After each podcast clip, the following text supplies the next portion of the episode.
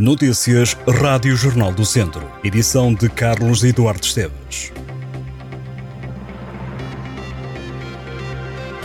O Ministério Público está a investigar denúncias de assédio sexual na Câmara de Sátão. Uma antiga funcionária da autarquia fez queixa contra o chefe direto, alegando que este lhe mandava mensagens e fotografias de cariz sexual e tocou de forma inapropriada nas mãos, pernas e costas durante o trabalho. A denúncia foi feita numa sessão da Assembleia Municipal e o caso chegou, entretanto, às mãos dos magistrados que estão a investigar. A denúncia foi feita em abril por Marcos Girão, membro da Assembleia Municipal, que disse que reinava na autarquia uma cultura de silêncio quanto a esta matéria.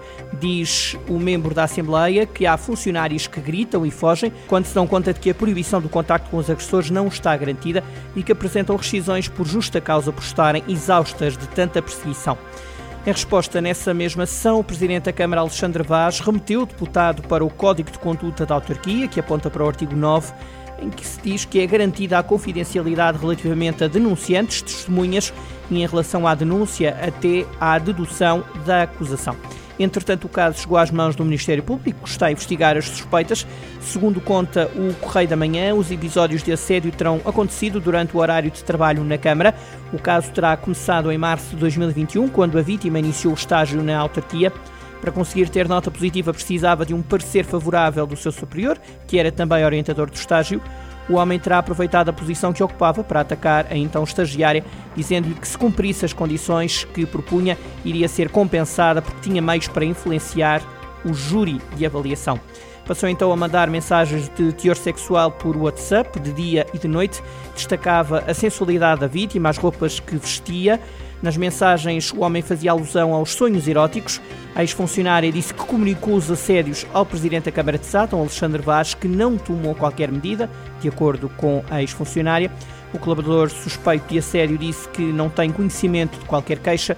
O Jornal do Centro tentou contactar Alexandre Vaz, presidente da Câmara de Sátão, para obter uma reação mas sem sucesso até ao momento. Os estacionamentos indevidos no parque do Centro Hospitalar Tondela Viseu estão a deixar os autocarros do serviço MOVE largos minutos parados. Os autocarros, nomeadamente os circuitos urbanos C1 e C2, chegam a estar mais de meia hora sem poder circular por causa de viaturas mal paradas. Vários motoristas mostraram descontentamento com a situação, situação que não é nova e que estes profissionais garantem já ter feito chegar as queixas quer à empresa que detém o MOVE, quer à própria Câmara. Mas não só os motoristas do MOVE acabam por ficar retidos. Também várias ambulâncias de transporte de doentes não urgentes ficam paradas. Apesar de o parque de estacionamento do Hospital de Viseu ser um espaço privado, a Câmara confirmou já ter recebido algumas queixas. O vice-presidente da autarquia, João Paulo Gouveia, deixou alerta a todos os condutores para que tenham mais civismo e, dessa forma, facilitem a vida de todos. A PSP confirmou que foi chamada algumas vezes ao local e que procede em conformidade. A Força de Segurança esclareceu ainda que só se deslocam ao interior do hospital caso sejam chamados por se tratar de um espaço privado. O Jornal do Centro questionou também o Centro Hospitalar Tondela Viseu, mas até ao momento não obteve resposta. A ARC Sport mantém-se líder do Campeonato de Portugal de Rallys, depois do Rally de Castelo Branco.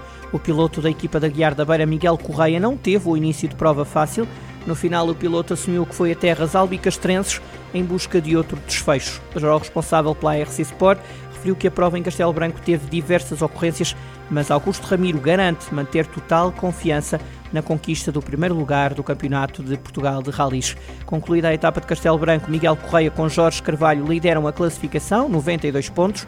Antes de Castelo Branco, a dupla da ARC Sport estava em primeiro lugar com mais 20 pontos em relação ao segundo lugar. Agora a vantagem é de 16 pontos. Segue-se uma etapa na Madeira, o Rally Vinho Madeira entre 3 e 5 de agosto. O fadista Augusto Hilário vai ser homenageado esta sexta-feira e sábado em Viseu. O evento Augusto Hilário Guitarra de Coimbra Alma Viziense terá espetáculo musical que decorre no Largo Pintor Gata a partir das 10 da noite de sexta-feira. No sábado, a partir das 3 da tarde, a Casa do Mirador acolhe um colóquio onde são abordados diversos tópicos sobre Augusto Hilário. Ainda no sábado, às nove e meia da noite, o Parque Aquilino Ribeiro abraça o espetáculo musical de Gabriel Carlos e amigos, com a participação especial de Iola Diniz.